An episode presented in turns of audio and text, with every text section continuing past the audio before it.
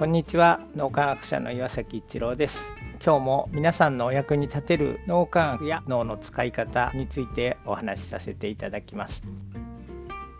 共同体思考という脳の使い方は信頼関係を深めて仲間同士の関係を作っていく視野をこう広げる長期的にものを考えるとかそういうことができる脳の使い方ということをお伝えしているんですがそれがですねとっさにみんなのためにっていうことが起こるっていうのを先日僕たちが逆に教えていただいたということが起こりましたのでそのことを今日シェアさせていただこうと思います。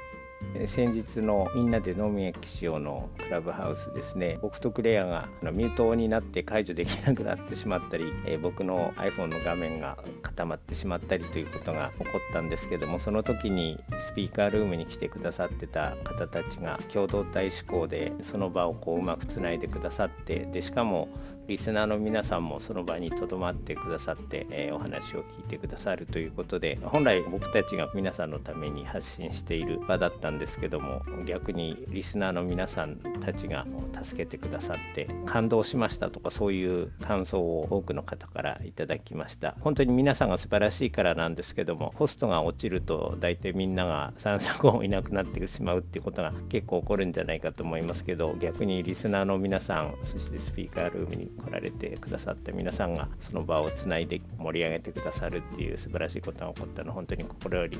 感謝したいなって改めて思います。共同体思考という脳の使い方を磨いているからこそ何かあった時にあるいは普段からうまく物事が進められるんじゃないかと改めて教えていただいた感じがします。皆さんありがとうございました。